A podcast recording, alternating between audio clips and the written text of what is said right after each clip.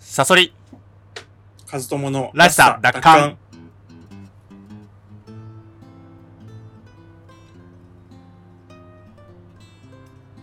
このラジオは自分らしく生きたい。そんな思いを持つ我々が社会への疑問や考え、意見などを語り合う、そういったラジオです。パーソナリティは私、ストーリー研究家、自称ストーリーテラー赤いサソリと、大学で哲学を専攻していたブロガー、本業編集者の和友さんの二人でお送りします。さあ、和友さん。はい。愛情が深すぎると、社会から弾かれるよね。社会っていううん。か、その共同体っていううんか、うんうんうん。まあ、どの他者にそうだね。対しても弾かれるよね。弾でもそれは何だってそうだよね、その、てかさやりすぎはダメだよ。うん。え、てかさ、これってさ、海外とかでもそうなのかな？そうでしょ。そうかなね愛情が深い人？なんか、とりわけ日本ってそうだよね。ってちょっと思うんだよね。例えば？え、だから、まず、オタクとかはそうでしょ？割と。その愛情が深すぎるとか、なんか惹かれるじゃん。あ、そんな好きなんだみたいな。うん。なんかその、ウェルカムじゃないじゃん。好きをさ、めちゃめちゃさ、バーッとさ、語るとさ、あ、あ、あーみたいなのってさ、まあ、そこ、そのレベルでもそうなんだけど、うん、まあ、カズさん、前にね、見たって言ってたけど、あの、二人を見たのよ。二人。えっ、と、父と子の300日戦争、ジブリの。おああ覚えてる？ああの、あの、あの宮崎駿と、そうあの、五郎、宮崎駿とその息子の宮崎五はいはいはい郎。だその国立名作ですよ。講坂。あれめちゃめちゃいいね。うんあれいいよね。あの、ど特に僕は前半部分が好きなんだけど。あ、前半部分っていうと、あれ？あの、宮崎駿、宮崎五郎が全然絵コンテ見せないみたいな感じのとこ？前半と後半宮崎なんか分かれてたっいや、分かれてはいないんだけど、うん宮崎五郎うんが、やっぱり、最後は、うーん、なん、どういうふうに言えばいいか分かんないけど、まあ、妥協するんですよね。けああ、はいはいはいはい。その、早尾とか、えっ、と、鈴木敏夫はい。とかが、こうやってよっていうのに対して、まあ、前半部分では、嫌だ、俺は俺の道を行くんだっていうふうに貫こうとするんだけども、うん。でも、やっぱ分かっちゃうんだよね。あの、あ、やっぱ天才そうそうだね。言ってることは、うん。やっぱり自分よりもリアルだなっていうふうに感じて、意見を取り入れちゃうってところがあるんだよね。で、それは悪いことじゃないし、そね。それはそれで彼の流儀だったと思うし、五郎さんの流儀だったと思うし、うん、なんだけど、まあその前半のその、なんつうのかな、その、不不相なのに、俺は俺の道を行くんだって言って、うんその天才に対して、あの、張り合おうとしていた五郎の姿うんの方、が、なんかこう、胸打つところがあったんだよね。確かに。てかさ、そもそもさ、あの人、五郎さんってさ、普通に会社就職してさ、そうなんだよね。その、アニメーター上がりの人じゃないんだよね。ねえ、てかさ、うんだから超努力してるよね。超努力してるよ。で、すげえイケメンじゃない？イケメンだよ。ねえ、この人、で、性格もいいじゃん。性格もいい。う。うんん。早尾からこういうこういう人生まれるんだ、生まれるんだなって思わない？ちょっと。ね、グレてさ、うん。なんかさ、あの、うるせえ、なんか、あの、親父の金で遊ぶんだよみたいなそうそうそうなってもおかしくないなんかミスー。ターマリックの娘さんみたいになってもおかしくないじゃん。いや、そんな例はいくらでもあるよ、手塚治虫の子供とかさ。あ、そうなんだ。そう。うんいや、なんかさ、素直に育ってるなと思って、ねで、だから俺ね、いいやつなんだよ。なんか愛情深いんだろうなと思うよね、やっぱり、早尾って。あうん。で、愛情を与えられたんだろうなってのがすごくよくわかる。あ確かにね、うん。ちょっといい。あの、確かに、わかんないよ。手塚治虫の子供は、あんまり評価が良くなくて、聞いてるだけで実際は違うのかもしれないけど、手塚治虫とかって、うん。なんか子供を喜ばせたいから作り、作るみたいな感じじゃないじゃないですか、あの人って。そうだよね。うん、うんはいやっぱり、自分の芸を極めたいみたいな人じゃないですか。それはそれですごいんだけど、うん。なんかそういう感じの人なんだけど、やっぱり早尾っていうのは、その、揺れるんだよね。自分の芸を極めたいとか、メカが好きだとかっていう面もあるんだけども、うんそれとは別に家族を喜ばせたいとか、じ子供たちをあのワクワクさせたいっていう風な、こう他者をこうワクワクさせたいっていう面もあるってねいう。いやうんそこがやっぱいい感じで動いたんだと思う。いいよね。いやなんかね、すごくいいし俺だからこの2人を見た後にあの国立講座かからも見たのよ。あ、見た？うん。あんま面白くないよね。うん。うん。そうなんだよ。あのねそう。あんまというか全然面白くない正直、うん。でしかもねあの半分ぐらいからもうなんか、まあ、大体わかるじゃん。あこれがなんか山端というか、ネタバレしちゃってもいいのかね国立講座かね。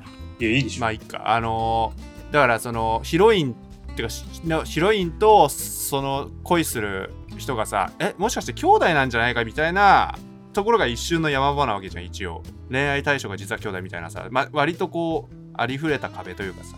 うん。だからそのその瞬間にちょっとこうなんかもうでそれが半分ぐらいでわかるんだけど、うん。うん、ああそんなテーマかっていうのはちょっとね思ったのとあとはやっぱりあれはやっぱ映画のてかそのトトロぐらいの時代のうん。早尾の映画見てる感じだったよね、その割とこう、うん、アニメーションも、う。うん。ん、ものトトロぐらいだよね。もののけ姫レベルまで行ってないよね、えっと、じゃあ、さそりさん的には、うん。えっと、もののけ姫以前なんだ。そなんつうの、えっと、トトロっていうのは発展途上なんだ、早尾の。あーなきなんかそのアニメーション的にはねなんかその動き？うん。動きとか？うん。なんかさその背景画とかさすげえトトロっぽくない、ま、街並みの。なんかすごくなんて言うんだろう。だいそういう意味でもその宮崎五郎さんが子供の時に見てたお父さんのなんかアニメーションみたいなものをうん。ちょっとこうそういうののなんか体験みたいの反映してんのかなとか思って見ちゃってたちょっとこううん。うんあえてそそれはあるだろうね。そうだからだからこそさらになんかこう宮崎駿と五郎のなんかこう親子愛みたいなのを感じたけどねうん。ああとはさそのだからその2人っていうそのドキュメンタリーでさ割とこうテーマというか、えー五郎が悩んでた部分としてはさ、まあ、海ちゃんっていうのはさその父親を亡くしてるからああ。ねちょっとくどうしても暗くなっちゃうわけじゃんキャラが。うん。うん。うん、ではつらつもっとはつらつにしたいんだけどはつらつさっていうのをこうアニメーションアニメに絵にどうやって表すかとか、はいね、キャラに命を吹き込むとはどういうことかっていうところが結構主軸じゃんさ割と前半って多分そのいやもうそこがね、やっぱ面白いんで、俺とかはもう。あれすごいってかあのさでさ一枚の絵でさ早尾が描いてくじゃん。なんかそのだからうん。言葉とかでも伝えず送りうん。あれ超いいよね。いや、かっこよすぎるよ。いやかっこよすぎるしでうん。それでいてさめちゃめちゃ的置いてるじゃんそうそうそう。え、だからあれでしょ？あの、海ちゃんが、大股で、あの、歩いてるっていう。そうそうそうそう絵コンテを送るっていう、あれでしょ？そうああれをね、ほんと、だから、うんなんかさ、普通だったらさ、普通だったらっていうか、こう、なんつうのかな。手紙なりさ、直接言ってさ、うんここさ、こういう風にした方がいいよ、こうした方がいいよ、こうした方がいいよ、とかうんバーって言うんじゃなくてさ、うんこう、不器用な感じでさ一枚こう送る。そこに全部が詰まってるっていう。あれ本当なんかさあれがクライマックスであれは。すごいよね。でやっぱ納得させられたもん。素人の俺でもさこれははつらつだわって思うもんね。なんかちょっとこう投稿の時に大股で早足でちょっともうもうバーッと前を向いてバーッとこう歩いていくみたいな子って。そうなんだよだから、うん。し主人、えっ、と、五郎はずっと、やっぱ表情で悩んでたんだと思うんですよ、前半部分って。ああはいはいはい、はい、その、海ちゃんを、ただ明るくさせちゃいけないんだっていうことで悩んでて、うん。その、それは、つまり、影を持っているから、あの、笑顔を作っちゃいけないんだ。でも、暗いままだと売れないんだっていうところでう、ん。すごくその表情をどう変えようかっていうところで悩むんだろうけど、そこを宮崎駿は一枚の絵コンテ送って、いや、体全体ではつらつさっていうのは出せるんだと。うんその顔だけじゃなくて。そうなんだよねそれをこう、伝えるいやすごいよねなんかそのすごい、あれはすごい。綾尾がそのさ映画の冒頭で布団を畳むシーンを入れるだけでもはずらしさが出るんだとかさうん。その鈴木敏夫に言うわけじゃんそのうん。さりげなくさあなたはプロデューサーだったらその辺指示した方がいいんじゃないの？みたいな感じでさ そんで鈴木敏夫がさそのあえあれ入れてそうあえて早尾から言われたってわけじゃなくていやそう思うんだよねとか言って自分の意見っぽく言っててさ布団畳むシーン入れた方がいいんじゃないのみたいな。なんか「あそうですそうですかね」とか言って言ってんだけどさ なんか面白いよね。いいよね。うん。あれはいい。あれなんかあの不器用さいいよね。そう、それで、その、何？負担畳むシーン追加されましたよっていうことを鈴木敏夫が早尾に、はいはいはいはい。あの、報告するんだよね。うん。そうすると嬉しそうにするんだけど、そこで、そこで、何撮ってんだよっつって。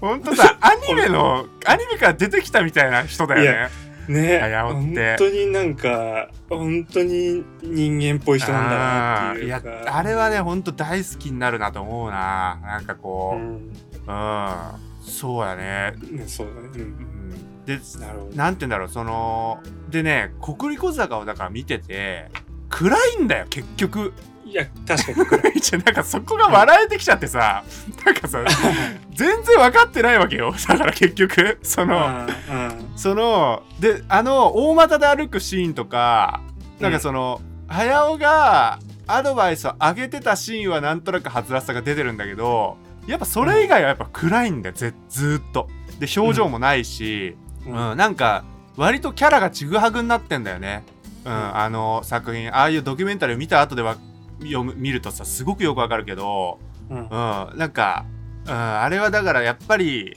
本当にぶっちゃけ才能ないんだろうね。うん、まあね、残酷だけど。その辺がやっぱりその辺がいいところだよね。だからそそのだあれはなんかなんて言うんだろうね本当ドキュメンタリーとセットで見るしかないね、うん、確かあれをセットで見て初めて国立小坂っていうのはなんかこう評価できるっていうか楽しめる作品っていうか。に。でも意外になんか好きな人多いんですよ、あのあの映画。えそうなの？あそうだよ。なの？あれ評価高いの？国立小坂評価高いと思えう。少なくともゲド戦記よりは高い。あーまあゲド戦記は見たことないけどうん。あそうなんだっていうか、あの、あの、高畑の作品よりは絶対評価高いです。あーその、ポンポコとかさ、平成たぬき合戦ポンポコとか、あーなるほどね法法華経みたいなのよりは、あそうなんだうんうん。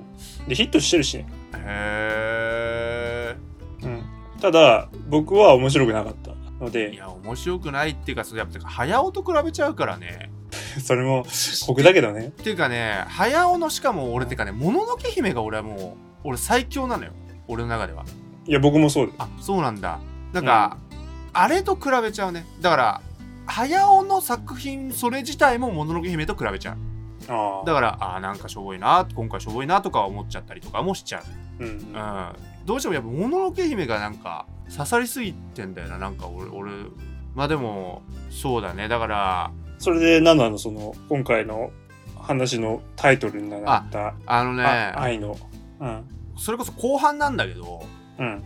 2人のねドキュメンタリーでさ、あの311があったじゃん、はい。そう国立小坂制作途中ではい。でバーッとこうジブリもさジブリスタジオも緊急会議してさ、はい。でなんか計画停電とかでどうしてもこう、作業が滞るからっていうことででいろいろとうん。なんだろうその震災のあのに見舞われた家族とかもいる、うん。従業員もいるからっていうことで混乱うん。しちゃう、そのちょっとこう精神的にね休ませてあげたりとか休養するために3日間あのースタジオを休業するってことを決めたんだよね緊急会議で。うん。うん。そうだね。でその時それでさ鈴木敏夫がさ宮崎駿に報告したらさ絶対に仕事はやめちゃいけないって。うん。もうぜ生産現場なんて離れちゃダメだみたいなさうん。ことを言い出してさもう一回会議招集してさで、うん。その時にさなんか出たくないのに出ろってことですかとか言われてるわけだよ。なんかそのスタジオジブリの従業員とかにさ、うん。あはよで鈴木敏夫もさ家の事情があるんですよとかさ混乱をきたしますよとかさ、なんかいろいろ言われてんだけどさ、うん。もう一点張りだよね。もう止めちゃダメっていう,、生産を止めちゃダメっていうもうこの休んだったらそれこそ混乱ですよとかさ、うん。うん。もう多少揺れてたって作画をするとか言ってさ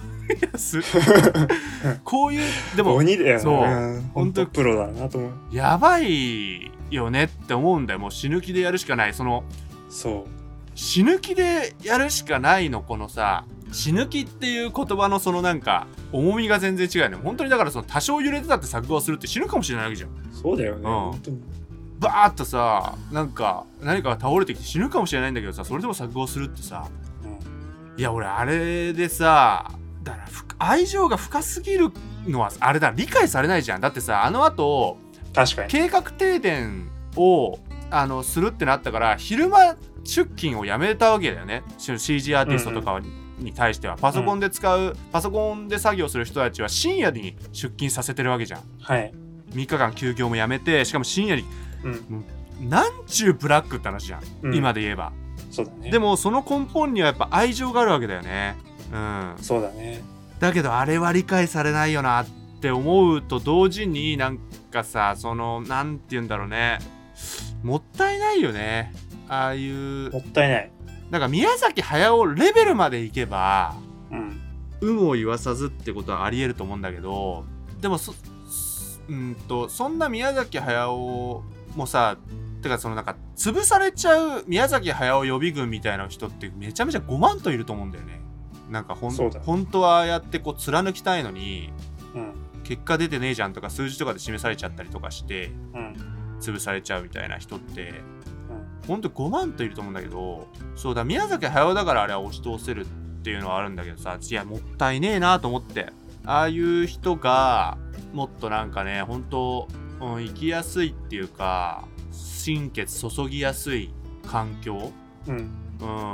まあただそうなりつつあるのはなりつつあると思うけどね。一人でできることが増えてるから今、うん、ね、だから、どんどんどんどん、その、え、それこそ AI のいい部分とか技術のいい部分で、あの、今まで大人数でないと取れなかったものがうん。1人とか5人ぐらいでも、あの、それなりのものができつつあるからこそ、あの、自分と本当になんか、えっ、と、なんつうのかな、えっ、と、やる気とか、共感した人たち、少々性集めて、あの、旗から見たら、もうブラック以外の何者でもないみたいなさ、やのをやりつつも、まあ何かこう、いいものを作ろうって努力するってことは可能にはなりつつあるよね。ねうん。なんかあれそう。だから、まあ、今後は割とこうそういう愛情深すぎる人は、まあ、一人でもう黙々と何かを作ってで割とさ、まあ新海誠さんもそうだけど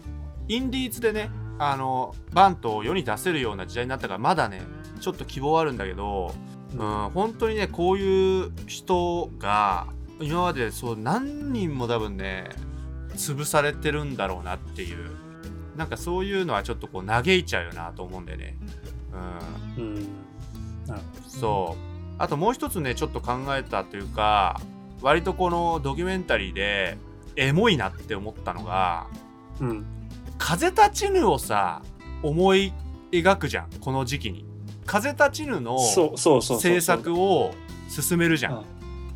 俺さ宮崎駿って、まあ、これは岡田敏夫解釈あじゃあ岡田敏夫解釈だったかな。誰解釈だったか忘れたけどその少年が少年を主人公に描けなくなったって言ってずーっと女性をさ主人公にしてるわけよ。へえ。あのー未来少年コナンだっけ？うん。あじゃあ未来少年コナンは誰だっけ？宮崎駿だ。あそうだよね。多分ねそれ以降だから男主人公っていないんじゃない？いや、明日か、あ明日かか。あと、紅の豚の豚とかさ。豚、豚じゃねえ、ポロ、ポロッコだっけなんだっけ。あでもそうか。だからもののけ姫が本当に最後なのかもしれないね。エヴァンゲリオンとかもそうなんだけどさ少年を主人公にした時のあの戦う理由みたいのがないっていう問題。そのうん。少年が、少年に戦わせられないわけよね。うん。うん。新宿みたいになっちゃうわけだよ。そのリアルにリアルさを追求してる人たちからすると少年を主人公に置いちゃうと逃げちゃうっていうその使命を負わせらんないみたいなところからでもそれでなんか一時期一時期というかその少年っていうものを主人公に置けなくなるっていうあのクリエイターの悩みみたいなのが出てきてしまってで「風立ちぬ」は俺実は見てないんだけどうん。まあようやくその戦う男っていうものをもう一度描いたみたいなだそのちょっとこう十何年越しにようやくこう一つの回答を得たみたいな批評をしてる人が岡田敏夫じゃなかったかなこれ。まあいるんだけど。岡田敏夫的には、その、風立ちぬっていうのはもう、宮崎駿の自伝であるっていう解釈で。そうなんだ。多分。えでもさ俺さちょっと思ったのはあじゃあ俺はでも風立ちは見てないからなんとも言えないんだけどあれはねまあ僕も見てないんだけど。あの五郎を見たんじゃないかなと思ったんだっけよあのドキュメンタリーを見て、うん。要はだからその成長した五郎。うん。うん。なんかそれで戦ってる少年なわけだよ。だからその宮崎駿からすると五郎がさ。うん。うん。なんかそれを見て成長してる五郎を見てなんか風立ちぬを作ったっていう。なんかそこがすごいなんかさエモいなと思ってさちょっとあのなんかドキュメンタリー見て思ったんだよ。うーんどうなんだろうね。そのゴロを見てゴロがモデルだったのかっていうのはちょっとわかんないけどまあそうなのか。いやなんか一応ねドキュメンタリーの、うん、作りとしてもあの一応そのさ五郎の成長みたいなの後にうん。宮崎駿がその制作がぐわっと進むっていううん。なんかこう構成になったわけようん。そう。であーなんかすまあ一応そういう解釈なんだ多分ね。このこのディレクター。あれあのい引退宣言ってうん。あの風立ちぬ前にもうやってるんだっけ？いやわかんない。やってんじゃない多分。やってるやのかってるっぽねいよね多分風立ちるのがやってるやってるやってる、うん。そうだそうだ。あのた高畑勲が生きてる時にもう引退するって言ってたんだ。うん。からそうそれでまあ引退するって言ってはやめ引退するって言ってはやめっていうのを繰り返ししてて、うん。そのうちの一つの起爆材料に間違いなくその北陸坂っていうのはなってはいるだろうね。うん。うん。うん。うんうんそうなんかねすごくやっぱりだからそのいまだに五郎のために書いてあげてんのかなっていうさ、どうなんだろうね。うん、なんかそういう風ななんかまあ少なくともあのドキュメンタリーを見た俺の解釈としてはそうなんだよね。その本人が本人たち本人がどうかは分かんないけど、うん。うん、いやなんか結構エモいなと思ってさそのいろいろと少なくともなんか本当に宮崎駿のことがすごい好きになる。ドキュメンタリーだなとは思ったね、あの親子が好きになる。そうだね。宮崎五郎もね、そうなんだあんそのとこですか？そうだね。うん、うん。そんなとこだね。はい。うん。じゃあ、するさん告知をお願いします。はいえー私赤いサソリは赤いサソリの深掘りという YouTube チャンネルで物語解説動画を不定期に投稿しております。このラジオらしさ奪還も含め全て告知や活動報告は Twitter で行っております。リンクが概要欄に貼っておりますのでそちらフォローをお願いいたします。カズドモさんのブログのリンクもございますのでよかったらそちらもご覧ください。それではまた次回お会いいたしましょう。おやすみなさい。おやすみなさい。